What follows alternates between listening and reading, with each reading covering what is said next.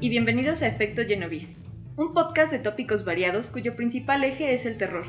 Hablaremos de películas, música, crimen real, misterios, demonios y fantasmas. Hoy nos acompaña Cianya, reportera de fútbol para ellas y chismosa especializada en casos de misterios. ¿Cómo estás, Cianya? Hola, pues estoy muy feliz y emocionada de estar aquí. La verdad, yo soy una gran fan de Miroslava, porque siempre, siempre hace como historias muy interesantes. Entonces, sí, estoy muy emocionada. Ay, qué emoción. bueno, Cianya, vamos a empezar. ¿Cuál es tu película de terror favorita? Pues mira, chismosa pero miedosa. Entonces yo creo que sería Scream. Creo que es la que me gusta más, que no me da tanto miedo. Bueno, no me da miedo, está muy padre. La película que revivió, ¿no? El género de slashers.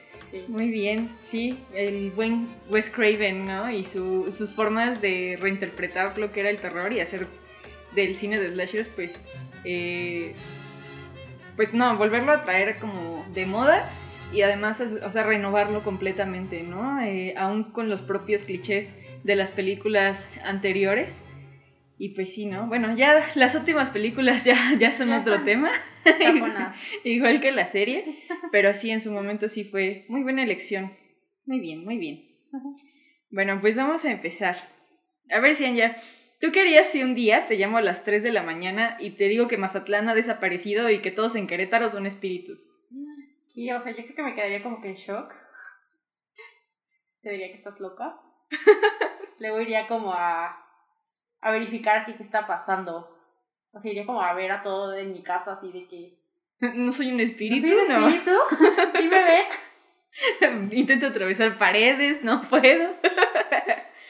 bueno, pues eso fue lo que le pasó a Verónica Vázquez el 24 de abril de 1989, cuando a su amiga, Claudia Mijangos, le llamó antes de cometer uno de los crímenes más impactantes en la historia de Querétaro. Claudia Mijangos Azrak nació en Mazatlán, Sinaloa, el 25 de mayo de 1965. Hija de Antonio Mijangos y María del Carmen Arzac, una familia numerosa de clase alta en donde la mayoría de sus siete hijos posee un historial clínico que debió alarmar a cualquiera. Su hermano Antonio fue internado en un hospital psiquiátrico en repetidas ocasiones, ya que sufría alcoholismo, drogadicción y tiene una personalidad psicopática. Su hermano Alberto tenía una enfermedad mental que le mantuvo bajo tratamiento, y el menor de sus hermanos padecía síndrome de Down. El padre de Claudia era un hombre cordial y sensible, lo que funcionaba como contrapeso de la relación familiar, puesto que la madre era muy hostil, fanática de religiosa y en algunos casos violenta. No era una familia muy amorosa, pues, ¿no? Eh, Claudia estudió la carrera de comercio y a los 19 años conoció al que sería su esposo, Alfredo Castaños Gutiérrez, con quien contrajo un matrimonio y dos años después. Ah, con quien contrajo un matrimonio dos años después. Alfredo no era un padre cariñoso, Incluso llegó a maltratar en repetidas ocasiones a sus hijos y a su esposa. En esta temporada deciden mudarse a Querétaro, que en ese entonces aún era una pequeña urbe donde las normas católicas tenían mucho peso en la vida de las personas. Ahora ya nada más pasa con Elsa Méndez, ¿no? en 1982, durante una pelea con su marido, Claudia, Claudia hiere a Alfredo con unas tijeras. En otra ocasión lo persigue con la casa, por la casa con un machete, lo que por fin les llevó a terapia, donde el psiquiatra Jaime Flores González les aconseja separarse, puesto que ambos eran personas violentas, orgullosas y celosas. En 1983, el padre de Claudia sufre un infarto cerebral y ella hereda una parte de la fortuna familiar. Con esto abre una tienda de ropa selecta para mujeres en el pasaje de la Yeta, en donde actualmente sobreviven muchos negocios de ropa elegante, librerías y las famosas palomitas que marcaron la niñez de muchos. Las hijas de Claudia estudiaban en el Colegio Católico Fray Luis de León, donde ella daba clases de ética y formaba parte de un grupo de madres que impartían cursos de catecismo. Era como eh, la esposa de Ned Flanders, ¿no? ¿Quiere alguien pensar en los niños? No fue hasta 1987 que Claudia y Alfredo firman el divorcio y la custodia de los tres niños la obtiene Mijangos. Sin embargo, después de un tiempo separados, vuelven a vivir juntos, lo que revivió las peleas, los golpes y los gritos. Fue en este vaivén de su relación donde comenzaron los rumores de que Claudia tenía un amorío con el padre Ramón, quien formaba parte del Colegio Fray Luis de León. Cuando el entonces director del colegio, el padre Rigoberto Castellanos Franco, se enteró de esta situación, ordenó al padre Ramón cortar el vínculo con Mijangos, así que él le dijo que por su condición de sacerdote no podían estar juntos, ya que sentía que estaba fallando a sus votos, una excusa que parece sacada del crimen del padre Amaro. Durante su trabajo en el Fray Luis de León, Claudia le comentaba a los padres que escuchaba ángeles y demonios que le hablaban, que le decían cosas horribles sin embargo, pues nunca hicieron nada al respecto por su situación más que rezar, supongo. Durante varias noches, Claudia llamó al padre Rigoberto para pedirle ayuda, pues padecía un horrible insomnio provocado por las voces que escuchaba. Sin embargo, pues otra vez, nunca le prestaron atención y solo le decían que estaba loca, ¿no? Incluso en algún momento se lo llegó a comentar a su ex esposo y pues el vato en sus ataques de ira y en sus arranques eh, pues de violencia les gritaba, ¿no? Que estaba loca por escuchar voces, pero nunca le dieron como un tratamiento previo. Sí, no, lo, lo típico que pasa aquí en México, cuando pides ayuda, no te la dan. Exacto, por eso Querétaro es capital de los exorcismos y no de la salud mental. En 1988, Claudia comenzó a sufrir la más fuerte de sus crisis. Una noche, su hija mayor fue de pijamada a casa de una de sus amigas. Ya tenía el permiso de sus padres y todo estaba perfecto hasta que cayó la noche y Claudia fue muy enojada a la casa de la amiga a reclamarle a los papás porque estaba convencida de que habían secuestrado a su hija. En otra ocasión, Claudia, Claudia tuvo algunos pleitos con sus vecinos, pues decía que le estaban haciendo brujería y que tiraban pájaros muertos en su propiedad. Cuando Alfredo Castaño comenzó a sospechar del romance entre Claudia y el padre Ramón, intentó recuperar a su esposa como solo el macho mexicano sabe fue a gritarle a su casa en repetidas ocasiones, diciéndole primero que cambiaría, que la amaba, para luego ser rechazado y entonces gritarle una sarta de insultos y amenazarla. Esto fue lo que sucedió la última vez que Castaño vio a sus hijos, el 23 de abril de 1984, cuando después de una kermés escolar los llevó a casa de Claudia en el número 408 de la Hacienda Vejil en Jardines de la Hacienda. Los vecinos comentaron que los escucharon gritarse, lo que era algo usual cuando Alfredo visitaba la casa. Después lo escucharon retirarse, luego de soltar un fúrico Te vas a arrepentir. Y la noche pintaba continuar de forma tranquila y normal. Por la madrugada, Claudia despierta exaltada. Decide buscar ayuda llamando a su mejor amiga de ese entonces, Verónica Vázquez, a quien le cuenta muy asustada que los ángeles le dijeron que Mazatlán había desaparecido y que Querétaro era un espíritu. Verónica le recomienda pues que le eche ganas, que se calme y se duerma. Le propone visitarle por la mañana y termina la llamada. Entonces las voces le dicen que sus hijos son unos demonios y que debe acabar con ellos.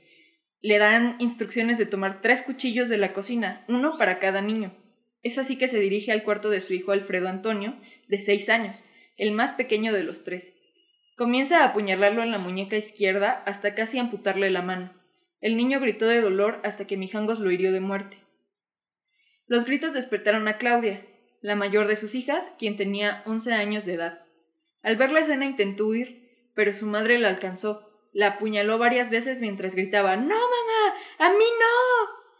La niña logró bajar las escaleras, donde Mijangos la alcanzó y la hirió de muerte. Mijangos sube las escaleras, entra al cuarto de sus hijas y encuentra a María Belén, de nueve años, escondida entre las sábanas. También la apuñala. Claudia toma los cadáveres de sus hijos y los apila en la cama del cuarto principal, uno sobre otro. Con uno de los cuchillos hace cortes superficiales en sus muñecas, como intentando suicidarse, y duerme al lado de sus hijos. A la mañana siguiente, Verónica llega a la casa, toca la puerta y la recibe Claudia empapada de sangre. Su amiga le pregunta por lo sucedido, a lo que Mijangos responde que los niños se llenaron de katsu. Verónica llama a la policía y encuentran los cadáveres y las heridas de Claudia. En ese momento todos piensan que fue un ataque cuyo principal sospechoso es el exesposo Alfredo Castaños. Los peritos definen la imagen como una escena dantesca repleta de sangre, sangre y más sangre. Claudia es internada en el hospital para curar sus leves heridas en las muñecas y es internada ahí hasta que sale del estado de shock en el que se encontraba. En las ocasiones en donde fue interrogada, Claudia decía que sus hijos estaban en casa, que la dejaran ir porque tenía que hacerles el desayuno. Parecía no recordar nada de lo que había sucedido. En otra ocasión declaró El padre Ramón me habla telepáticamente. Él influyó para que me divorciara, pero como mi madre era un freno moral para que me uniera a él, el padre Ramón con maleficios mató a mi madre, como me sigue trabajando mentalmente para poseerme. Fue tanta la presión que me descontrolé. Esta fue la única declaración en donde más o menos como que dijo, ah, sí fui yo, pero no fui yo porque me estaban poseyendo el padre Ramón, que es descrito como un hombre alto, güero, de ojos azules, acá como bien, bien tipo, ¿no? Tras ser declarada culpable de los homicidios, Claudia fue enviada durante dos años a un penal femenil en Querétaro, pero tras ser diagnosticada con esquizofrenia, fue trasladada al pabellón psiquiátrico de Tepepan, donde permaneció 28 años recluida hasta el 14 de abril de 2019, cuando fue liberada. Actualmente reside en Mazatlán, pero en varias declaraciones afirma que volverá a su casa y publicará un libro que narra su experiencia. Cabe señalar que, aunque Claudia estuvo ingresada en el pabellón psiquiátrico, nunca recibió tratamiento. Solo una vez se consideró realizarle una lobotomía. Alfredo Castaños, de 73 años de edad, sigue dando de qué hablar pues en agosto del 2020 fue ingresado a prisión por enésima vez durante 75 días por conductas violentas, hacia sus vecinos de las Quintas, en Puebla. Sus hermanos declaran que Alfredo es un hombre violento, que hostiga a las personas de forma psicológica, que insulta, grita y patea. Incluso comparan su comportamiento con el de Claudia Mijangos. Desde ese entonces, la casa ha estado abandonada, entre comillas, porque se dice que los fantasmas de los niños se encuentran atrapados en ese lugar. Existen infinidad de videos de adolescentes que entraron a la casa y en algunos de ellos se pueden observar manifestaciones, como ruidos, psicofonías y hasta apariciones. El furor paranormal de la casa atrajo a Carlos Trejo, autor de uno de los libros más leídos en México, Cañitas, y al famoso programa de supuesta investigación, de supuesta investigación extranormal. La casa tuvo tantas visitas que los vecinos decidieron levantar una barda enorme para que la gente dejara de brincarse. Y bueno, esta fue la historia de la llena de Querétaro, Claudia Mijangos. ¿Qué opinas de este caso, ya ¿Fue una obra del más allá o más bien la doña andaba como que bien acá? No sé. Yo creo que sí, la doña andaba como que bien acá y digo, todo su círculo desde su familia, su relación como muy tumultuosa con su esposo, yo creo que sí fueron como factores muy intensos. Tal vez lo que viene después, ya lo de los niños y todo eso, a lo mejor eso sí ya es como más más extranormal, más de cosas paranormales. Pero yo creo que es un caso que ha impactado mucho. Todavía se habla muchísimo de él y siento que la gente como que grande como que sabe y te lo cuenta, pero como que no les gusta hablar de ello. Como que tú que no lo viviste, pues da como mucha curiosidad saber que eso pasa en un lugar tan católico como Querétaro.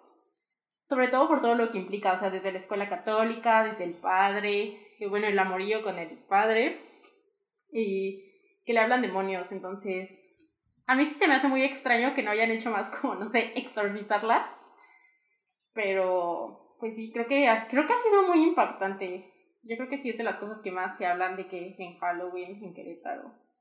Claro, porque aparte, eh, justo en ese momento, bueno, no en ese momento, pero Querétaro, no sé si sepas, es la capital ¿no? de los exorcismos, como mencionábamos hace rato, y tiene una capilla especial en Colón en donde se dedican a hacer exorcismos. Eh, no se especializa solamente en eso, o sea, tienen como más eventos y sí.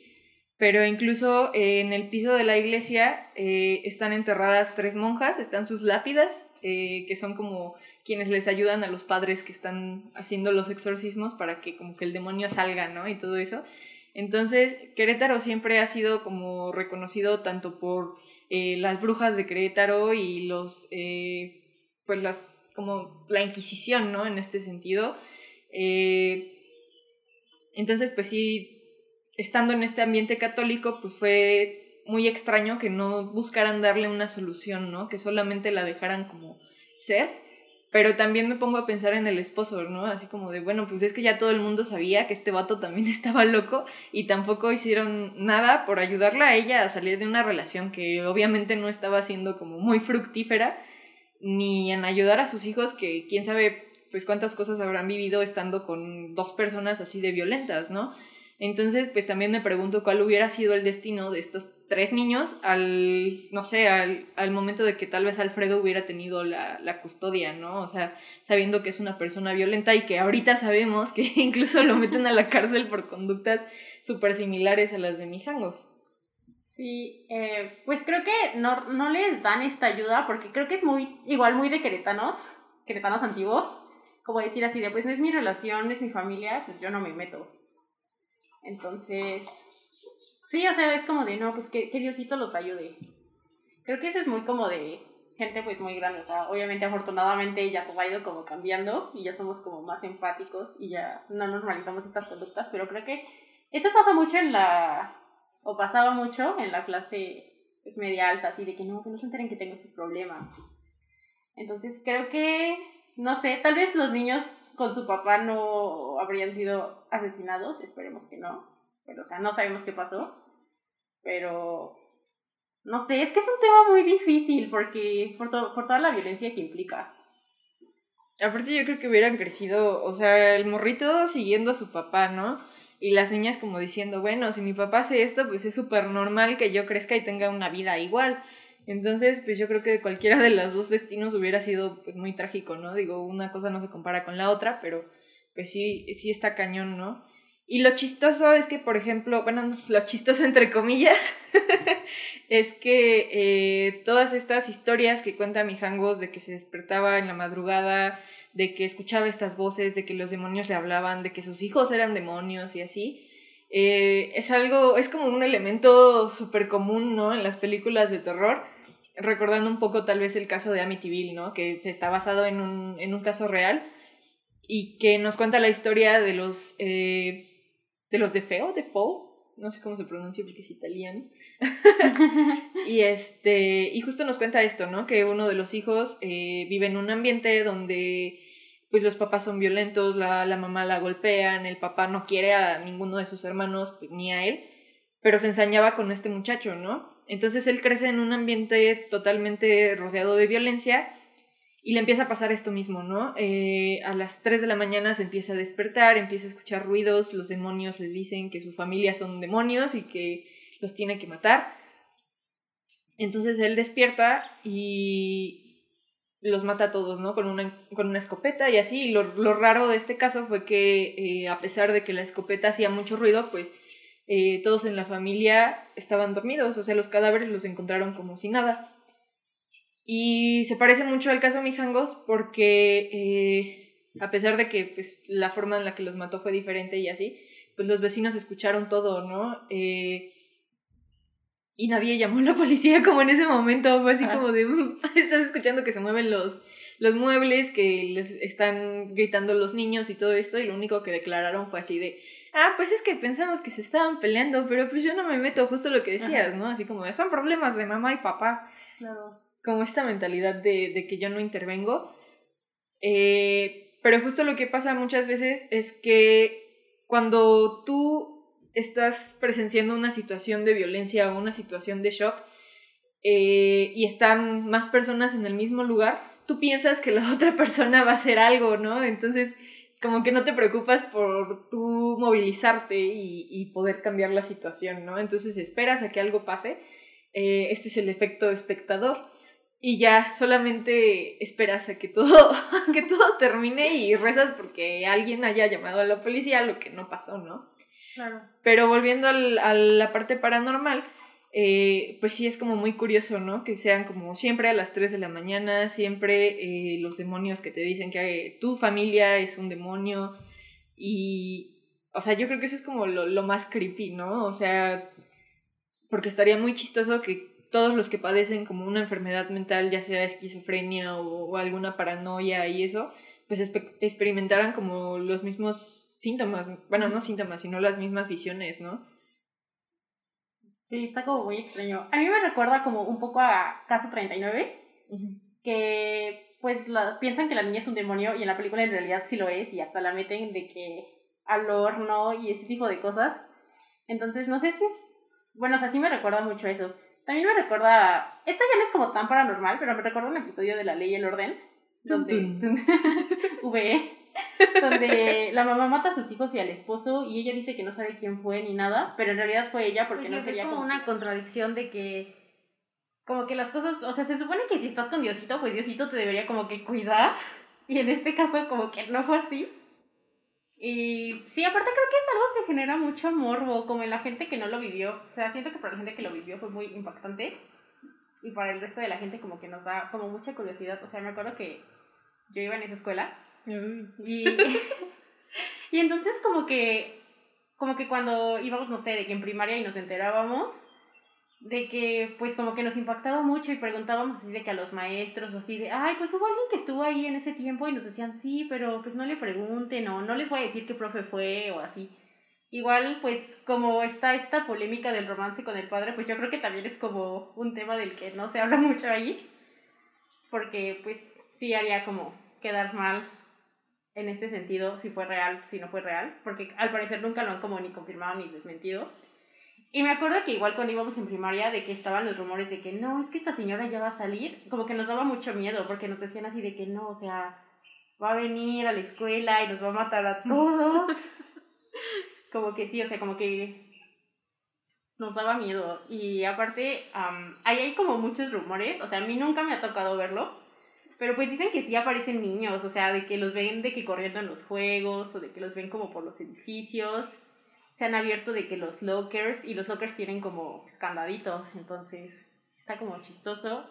Ah, me acuerdo que una vez eh, salimos como más tarde de la escuela e íbamos caminando y una niña volteó como a la ventana y se asustó porque dijo que vio algo. Y dijo, no volteen, neta, no volteen. Y a mí se me dio miedo, entonces yo no volteé. Los fantasmas del Fray Luis de León. Sí, o sea, Y esa, esa escuela también fue, o sea, alguna vez fue monasterio, fue algún templo o algo así. Mm, No, o sea, según yo cuando compraron todo el terreno, compraron como que la escuela, hicieron la primaria y después construyeron el seminario, porque pues finalmente ahí sí, sí han vivido los frailes todo el tiempo, desde que llegaron. Entonces, pues sí, es un secreto a voces del que nosotros, o sea, como que entre los niños lo hablábamos y los maestros como que, como que no, como que no les gustaba. Porque aparte, como que no, no les gusta que la escuela esté como manchada como pues por eso, sobre todo porque igual pasó como al día siguiente de la kermés que es como Ajá. muy famosa. Entonces, pues sí, o sea, creo que es muy impactante de imagínate que a lo mejor ese día los niños se divirtieron muchísimo como con sus amigos, ahí jugando, comiendo y de repente llegan a su casa en la noche y la pelea y luego pues, ahí terminaron. Creo que sí fue algo como muy impactante. Ay, qué feo, qué horror. Pero también estaría bien, ¿no? Hacer como una investigación del Fray Luis de León, a ver qué, qué nos encontramos. Y pues bueno, yo creo que eso ya es todo por hoy. Eh, gracias por escuchar este primer episodio de Efecto Genovese. Eh, esperamos escucharlos, bueno, que nos escuchen nuevamente, eh, que les haya gustado y si les gusta la canción del principio, eh, esta pieza la compuso Fernando Alcalá, para que vayan a checar sus redes sociales y pues lo sigan, ¿no? Eh, nos vemos pronto.